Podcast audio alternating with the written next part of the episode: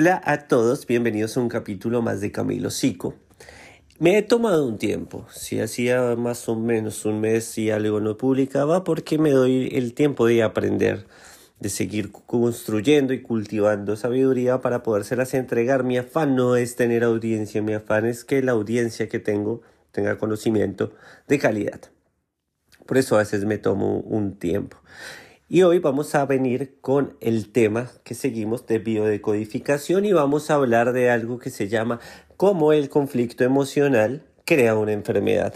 ¿Cuál es esta base, no? Más allá de las ideas que deambulan por ahí erróneas, les voy a dar una más centrada y comprobable. No te vayas y quédate conmigo en el siguiente módulo.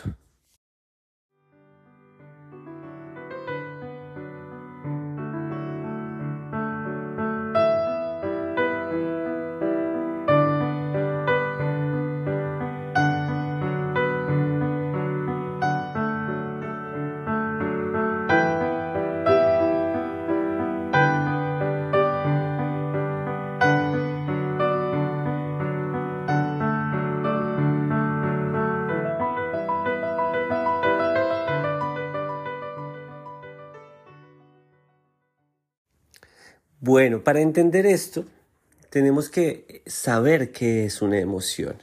Y voy a hacer una pequeña introducción, después haré un podcast sobre emociones eh, y fundamento fisiológico, pero netamente las emociones, ¿qué son? Las emociones tienen que tener una característica para que sean emociones. Y esa característica es que las emociones nos cambien el estado metabólico del cuerpo, que nos cambie nuestro estado fisiológico.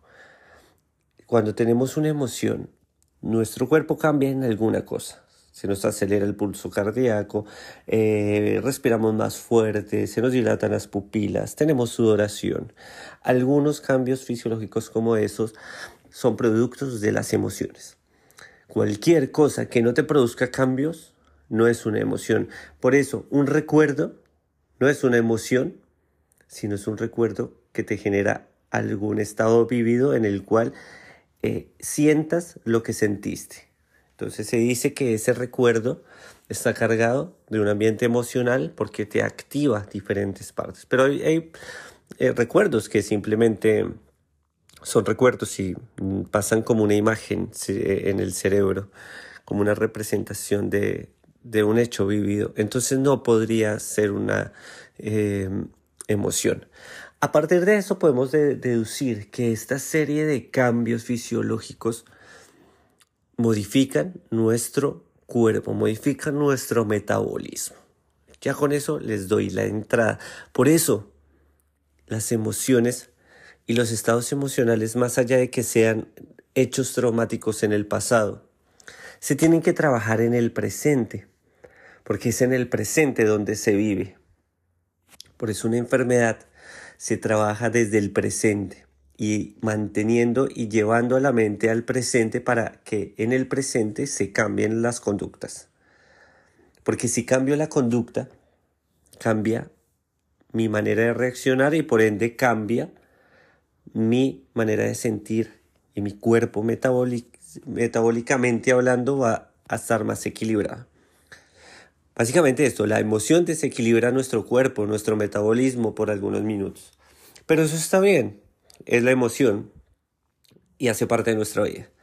Pero lo que no está bien es cuando nuestro cuerpo empieza a tener este desequilibrio emocional constantemente, sea ya de forma crítica o, de forma eh, de intervalos o de forma eh, que perdura, que es la forma crítica.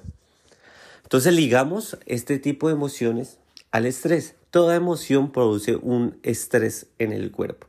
Y el estrés es esto que les digo, estos cambios eh, metabólicos. Al estar sometidos constantemente al estrés, al estrés emocional o estrés fisiológico, o el estrés físico, perdón, nuestro cuerpo está viéndose obligado a cambiar, a modificarse, a estar constantemente cambiando, ¿verdad? Esto lo que hace a mediano o a largo plazo es alterar nuestro sistema de funcionamiento. nuestro cuerpo y nuestra mente tiende a la homeostasis. La homeostasis es el equilibrio. Pero cuando se ve eh, irrumpido por los cambios constantes, empieza a presentar cambios y empieza a ser, por ejemplo, más accesible para los eh, eh, factores ambientales externos que nos pueden afectar. Entonces, una de las emociones que causa, uno de los efectos que cambian las emociones se llama la inmunosupresión. Esta inmunosupresión es causada por eh, que al momento de tener emociones, las emociones eh, generan, dentro de los cambios que generan en el cuerpo, es generar glucocorticoides. Y esto que se llama glucocorticoides hacen que nuestro cuerpo, em, nuestras vías de inmunodeficiencia, de inmunosupresión eh, inmunológicas, eh, dejen de funcionar efectivamente. Este cortisol es el que hace que nuestro cuerpo se deprima. Por eso cuando las personas tienen un tratamiento en el cual necesitan que sus defensas no estén tan activas, les dan corticoides. Porque el cortisol deprime el sistema eh, inmune. Entonces al deprimir el sistema inmune usted está mucho más expuesto a virus, bacterias y demás. Entonces, eh, no es normal, o es normal mejor, que usted si presenta constantemente estrés, llamémoslo de esta manera, si usted constantemente está peleando con su esposo, con su esposa, con su novio, con su novia, constantemente estás teniendo este tipo de estrés constantes, paulatinos, semanalmente tantas veces, su sistema inmunológico va a estar deprimiéndose constantemente, ¿no? ¿Por qué? Porque el cortisol no se deja de emitir apenas usted se le va el mal genio o se le va el disgusto, ¿no? El, este este eh, factor tiene un tiempo para que termine de estar en el cuerpo y ese tiempo puede durar, dependiendo también de la cantidad, eh, horas o días. Entonces, si usted tiene cada día, cada tantos días, un, un, choque de estos estresantes emocionales, pues su cuerpo constantemente va a estar eh, con las defensas reducidas. Entonces es mucho más fácil que usted le dé una gripe, que usted le dé COVID, que usted le dé cualquier tipo de virus, porque no tiene quien lo defienda. Y nuestro cuerpo eh, necesita que lo defienda. Por eso tenemos un sistema inmunológico, sistema de defensas, porque constantemente estamos sometidos al ambiente y el ambiente nos daña. Es un error constante en el tema de la biodecodificación que la gente diga, no, todas las enfermedades son causadas por las emociones. No es así, porque nosotros vivimos en un eh, escenario donde estamos relacionados constantemente con el ambiente externo e interno, es, un, eh, es una interacción constante. Así como lo interno nos puede afectar, lo externo también. Y así como el externo nos puede ayudar a mejorar, lo interno también. Por eso a veces la medicina nos beneficia.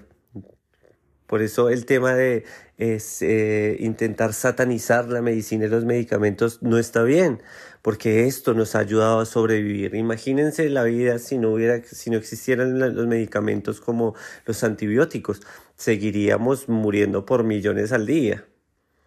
Básicamente es esto. Entonces, eh, este tema va más allá de, entender cómo nos afecta las emociones. Si nosotros estamos sometidos eh, a, emociones estresantes constantemente, así como se nos deprime el sistema inmunológico, también eh, se nos alteran las hormonas, también se nos alteran las, eh, las vías del sistema inmune, por eso a veces tenemos hipertiroidismo o hipotiroidismo, por eso tenemos eh, también presión alta porque estamos sometiendo al cuerpo a eh, adrenalina constante que nos acelera el pulso y demás. De esta manera y las emociones de esta manera contribuyen a que nosotros nos enfermemos y es así como sucede.